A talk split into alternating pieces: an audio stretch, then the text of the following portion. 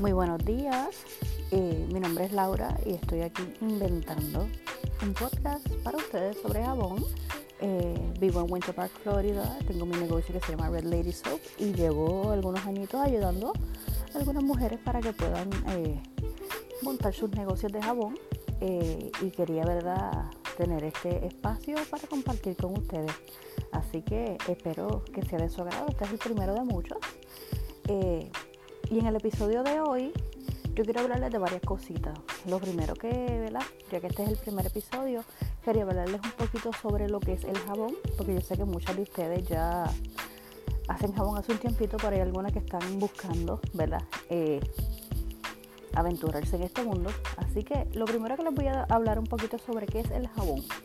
Según Wikipedia, la saponificación es un proceso químico por el cual un cuerpo graso unido a un alcalino y agua da como resultado jabón y glicerina. Se llama jabones a las sales sódicas y potásicas derivadas de los ácidos grasos. Entonces, ahí te hablé en chino, en japonés, en mandarín. En arroz y habichuela, la saponificación es el resultado de la mezcla de aceites con lejía ososa y agua.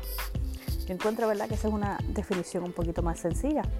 Hay muchas técnicas que se trabajan, entre ellas está el melt and pour, también conocida como glicerina, saponificación en frío y saponificación en caliente. La saponificación en caliente es mi especialidad. Yo las trabajo todas, pero la más que trabajo, la más diestra que soy, es la saponificación en caliente. Hay muchas técnicas que se trabajan eh, para hacer este tipo de jabón.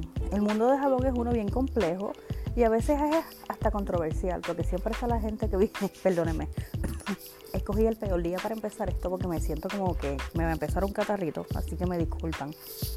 Eh, el mundo del jabón es uno bien complejo y a veces puede ser hasta controversial. Eh, siempre está la persona que dice que no, que la glicerina no es jabón o que el cold process es mejor que el process. Siempre, dependiendo cada cual con su experiencia, es lo que las personas van a preferir y eso no significa que sea una cosa mejor que el otro. Siempre está esta pelea monga de que el saponificado es mejor que la glicerina, que si las bases prehechas son malas, en fin, al final del día, jabón es jabón y sirve su propósito. Eh, luego de esta pequeña introducción, quisiera compartir con ustedes cinco tips para convertir tu hobby de jabón en un negocio. Esta información la obtuve del website de una soap maker muy conocida Anne-Marie Fayola, conocida como la Soap Queen. Según Anne-Marie, y yo estoy muy de acuerdo con lo que ella dice, cuando estás considerando hacer de tu hobby un negocio, debes hacerte las siguientes preguntas. La primera pregunta, ¿por qué quiero vender mis jabones y otros productos? ¿Tu jabón es lo suficientemente bueno, a tu familia le ha gustado tanto que tú sientes que lo puedes vender y la gente le va, le va a gustar? La segunda pregunta que debes hacerte. ¿Tengo el tiempo para llevar a cabo un negocio? Tener un negocio es algo que toma mucho tiempo y es mucho sacrificio, es mucho tiempo que no le vas a dedicar a tu familia. ¿Tú estás dispuesto o dispuesta a hacer esos sacrificios? Tercera pregunta. ¿A quién le voy a vender mis productos? Porque está chévere, voy a vender jabones, pero yo tengo quién me los va a comprar, yo tengo esa labia, yo tengo esa presencia para estar ofreciendo mis productos y que la gente los compre. Número 4. Mis productos son atractivos. ¿Qué hace mi producto uno diferente al jabón que hace fulanita y menganita? Um, ¿Qué conocimiento sobre negocio tengo y en qué necesitaré asistencia? No es tirarnos al garete. Un negocio conlleva permisos y diferentes cosas. tenemos que empaparnos bien antes de tirarnos esta misión. Próxima pregunta. ¿Cuáles son mis fortalezas y debilidades? Y última pregunta. ¿Cuál es mi visión para mi marca? No es hacer tres jabones y ya. ¿Dónde yo quiero llegar? ¿Cómo yo quiero que mi producto se vea? ¿Cómo yo quiero que sea mi logo? Entonces, después de estas preguntas, ella nos comparte estos cinco tips, que son los cinco tips que debes tomar en consideración si quieres llevar tu hobby hacer un negocio. Tip número uno, importantísimo, presupuesta y planifica. Sin un presupuesto es difícil que un negocio crezca.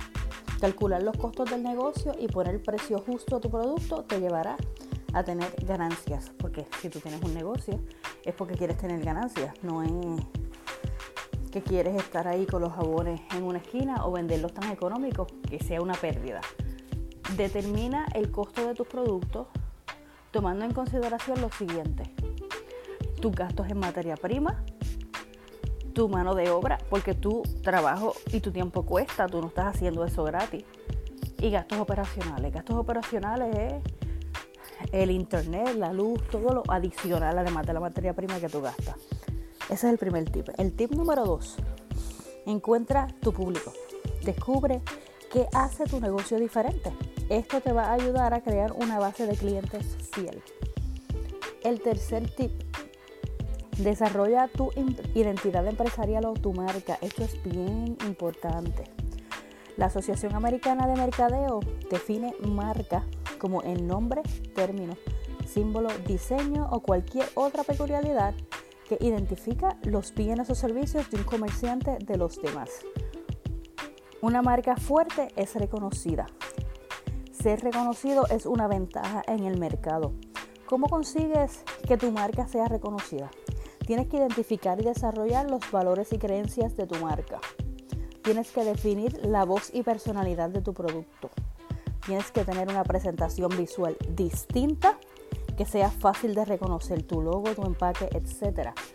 Yo machaco mucho con esto, que en tu logo y en tu presentación es algo en que tú debes invertir un poquito porque tú quieres que tu producto sea uno que se distinga. Tú no quieres que tu logo se, se vaya por por la ranura, como digo yo, que la gente lo vea y sepa y reconozca. Mi logo es bien particular porque mi logo es unos espejuelos rojos bien grandes como los espejuelos que yo uso.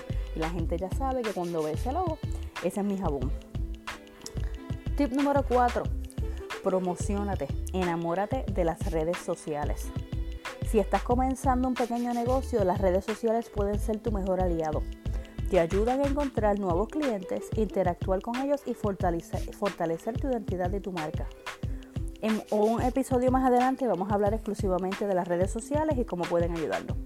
Y el último tip, y este es uno de los más importantes, ten paciencia y cree en ti. Si tener un negocio fuese fácil, todo el mundo sería comerciante. Desarrollar un negocio toma tiempo, así que no te desanimes si las cosas no te salen bien a la primera. Todos empezamos desde abajo y es necesario esforzarse y hacer sacrificios para ver resultados. Tienes que estar constantemente mercadeando tu producto, dando muestritas. Eh, a veces si tú trabajas fuera y vas a hacer este negocio, son horas de sueño que uno pierde en lo que el negocio va cogiendo, ¿verdad? Fortaleciendo las piernitas para caminar solo. Tienes que trabajar duro y con pasión tienes que tener paciencia y tienes que ser consistente. tienes que estar constantemente. Si tienes, por ejemplo, un grupo de Facebook, tienes que estar constantemente interactuando con tu cliente. No dejes el grupo tuyo morir porque la gente se le va a olvidar. Porque makers hay un millón. Y las más éxitos que tienen son la mayoría de las veces las que más tiempo pasan en sus grupos interactuando con jueguitos. Mire este producto nuevo, que ustedes creen de esto. Y les digo por experiencia propia que es sacrificado, pero vale la pena. Entonces, hasta aquí nuestro primer episodio. Espero que haya sido de utilidad para ustedes. El plan es hacer un podcast semanal, ya sea los domingos o los lunes.